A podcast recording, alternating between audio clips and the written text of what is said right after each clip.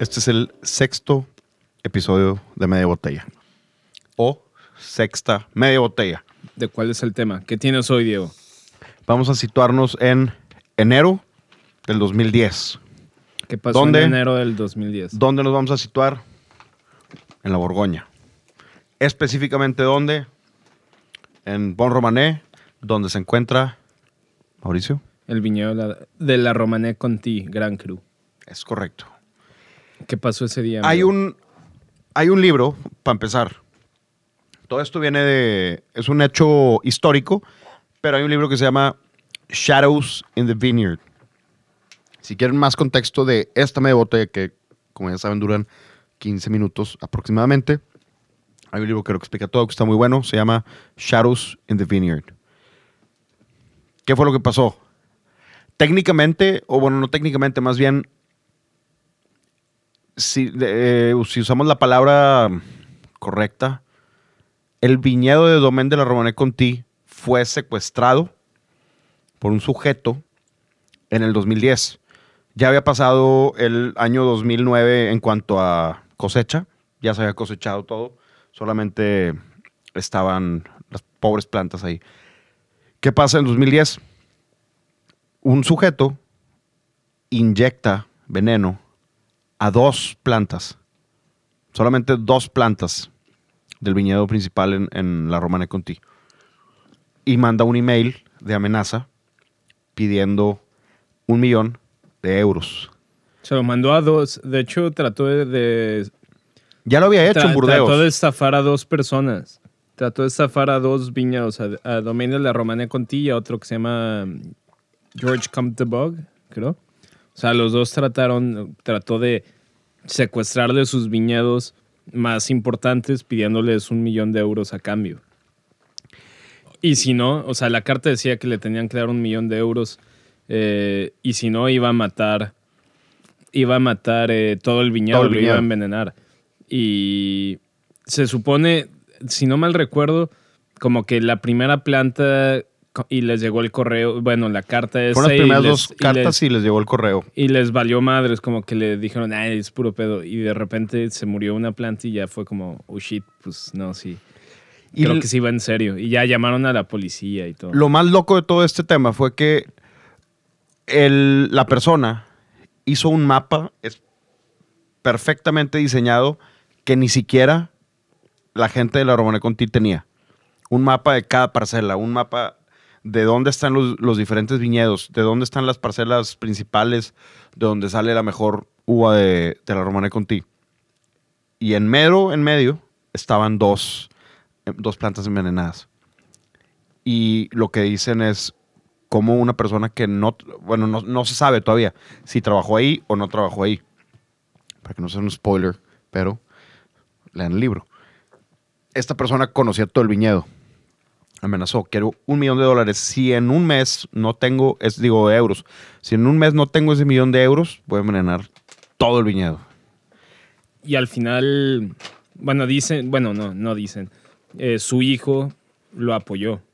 O sea, lo estaba apoyando su hijo con envenenar los, los viñedos. Y al final, digo, nunca lo había pensado. Pero makes sense. Porque nadie más lo hace. O sea, más bien, no, no, que, no, no que lo hagan, ¿verdad? No, no, no, no. Pero- no es incitación a que lo hagan, pero, Pero ¿por qué no se le ocurrió a alguien más antes? Eh, O sea, ya que lo piensas, pues Más bien porque no sé, eh, lo que, pare- lo que pareciera ser que es un crimen muy bien pensado, como voy a envenenar tu viñedo, sé dónde están la- las viñas y lo que, lo que puede pasar, lo hizo y, y pensarías que fue, no sé, un, hablando así como a lo loco, de un cártel o de perdido un grupo de gente como los narcos y los aguacateros. ah, mm, casi, no hay que decir esas palabras en, en este show porque luego hacen cosas. Pero, ¿creerías que es un grupo de personas o un grupo de personas muy entrenadas? Y al final ni Era siquiera. un- una era- persona. Y hasta, y hasta dicen que estuvo super sloppy su, su crimen. Lo atraparon súper fácil porque los güeyes, los güeyes de George Comtebog junto con la policía le contestaron de que sí, a huevo, te dejamos el viñedo en el cementerio. el dinero en el está aquí cerca". cementerio. Y, y ahí va el baboso a recoger su bolsita y pues obviamente lo atoraron ahí, güey. Y, y se dieron cuenta, de hecho en el libro lo, pon- lo ponen muy bien, la, por eso se llama Shadows in the Vineyard. Los policías y la gente de Romane Conti y George Bog decían, va a salir, ¿qué, qué será? Va a salir un güey con una K-47, va a salir unas camionetonas y van a empezar a disparar. No, nada más vieron una sombra, literal, una persona caminando como si hubiera salido de la nada, agarró la bolsita con dinero y empezó a caminar y obviamente lo agarraron. Es mu- está muy estúpido la ejecución, pero la idea está... no Perversa pero inteligente. Sí, o sea, no, no quiero decir que es buena idea porque es, es- suena mal, pero es, es algo ingenioso. Voy a envenenar tu viñedo si no me das tal cantidad de dinero. Bueno, tristemente el, el que cometió esta estafa se suicidó. Se suicidó, se colgó en los, en los baños la- en, en la cárcel donde lo tenían detenido para, para, para el juicio. Y pues ahora todos los cargos están en con- bueno, subieron en contra del hijo, que al final lo dejaron salir en, en libertad, bajo fianza. Lo que, lo que pasó también es que esto ya lo había hecho en Burdeos y tenía esa, Ese background. ese background, se la creyeron allá. Pues bueno, sí, sí obtuvo su dinero. La, co- la cosa es que hizo esto y obviamente lo agarran, te meten a la cárcel, haces algo muy, muy ingenioso como decir, tomen de la Romane Conti. ¿Y, ¿Y qué puedes estar pensando tú siendo parte de Domen de la Romane Conti diciendo madres? Una, le creo y sí le doy el dinero, que no, que digo, un millón de euros para ellos no es nada. Pero como quiera, güey. no- Obviamente, te- la- o, o- y si sí, pues ya me envenenaron todo el viñedo, o, o me van a hacer un desmadre. O sea, si es un, lo- lo- los tienes pensando mucho, mucho rato. Y lo que se me hace a mí sorprendente es que la- no hayan reaccionado más rápido de, es mi viñedo, sea lo que sea, haz lo que tengas que hacer para que no se manche, uno, la imagen de... Al parecer lo que, lo que quería este sujeto era manchar la imagen de, de estos dos grandes, que sería al viñedo envenenado. El viñedo envenenado de la Romana Conti. Y hubiera sido el, el año 2010. Resultó ser un super año en la Borgoña. Y un super año en, en Roma- para Romane Conti. Siento que si hubiera sido, digo, en el 2010 las redes sociales ya están muy fuertes, pero no creo que tan fuertes como ahorita. No o sea, yo tanto, creo eh. que, yo Digo- creo que si, si hubiera sucedido ahorita, hubiera sido una gran publicidad gratis para Domain de la Romana Conti. Digo, no que la necesiten. Pero imagínate, o sea, todo el todo el show que habría ahorita en redes sociales de que, de que "Guau, envenenaron a, de la Romana Conti. Se le hubiera dado más seguimiento diario, ¿no? Sí. Hubiera sido como un diario. Oye, está ahorita el secuestrador está. Todo, ya sabes, ahorita todo es live. En ese entonces, que fue 2010, no estaba. Bueno, no sé si. Creo que no existía Snapchat. No estaba el in- los Insta Stories. No, No estaba. sé, no, no, no, no, no había eso. Sí había redes sociales, pero era Facebook y Twitter. Y los inicios de Instagram. Porque 2010 yo ya estaba en la universidad y yo tenía Instagram. No, no O sea, había me acuerdo fotos si- súper pinches, pero... no sé si el 2010, ¿no? pero bueno, hubiera sido algo más en vivo si esto pasara ahorita.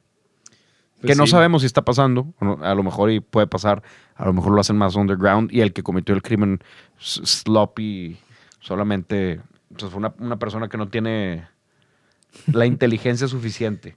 El nombre es Jacques Soltis.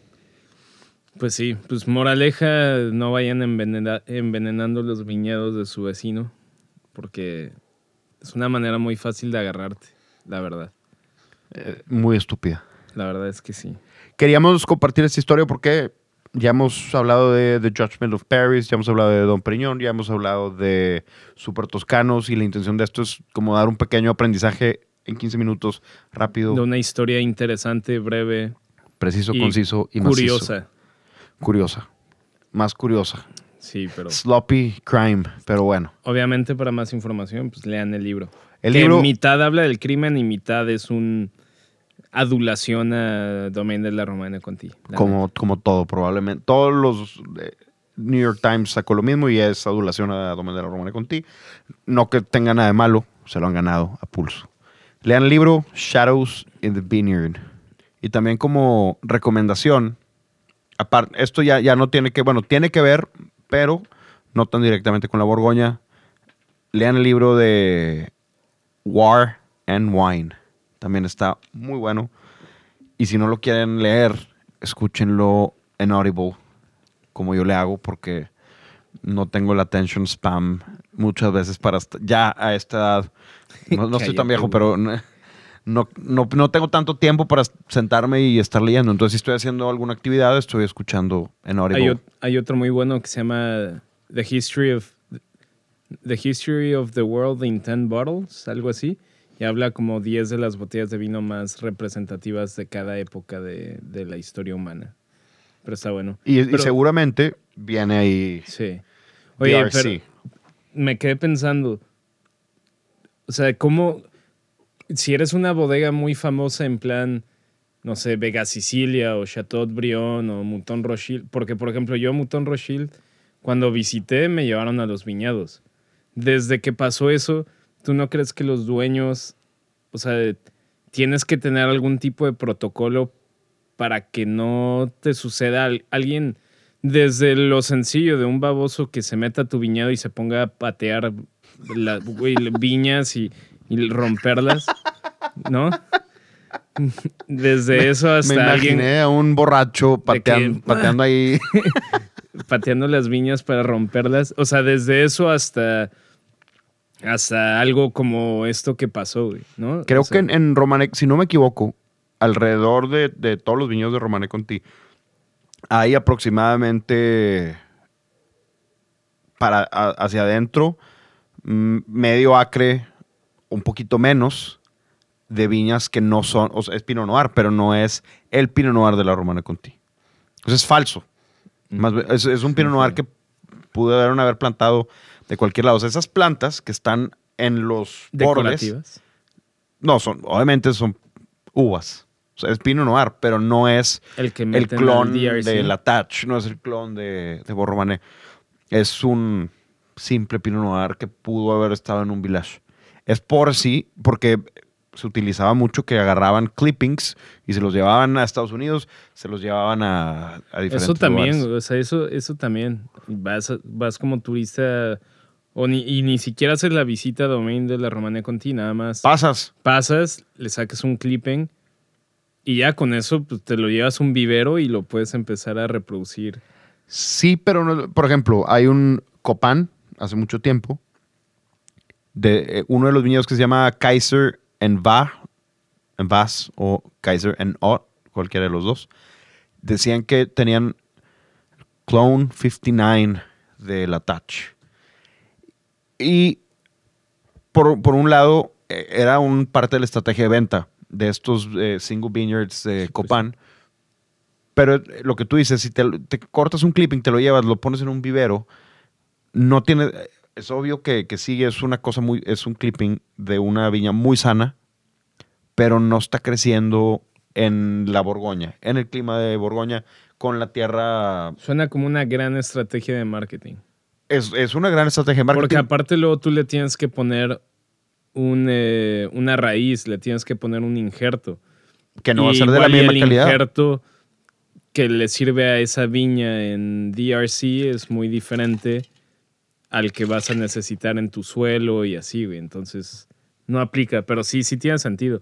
O simplemente turistas que se toman la foto afuera de DRC en plena vendimio, ya cuando luego se está formando, pues imagínate, puro baboso que se baja el carro, se toma la foto y le roba una uva, güey, al, al, al racimo para comérsela, güey. No sé, o sea, No, no tengo Sí, la sí menor pasaría, idea. ¿no? No, O sí pasa, porque digo, yo lo he hecho en lugares de, de estar ahí. ¿ves?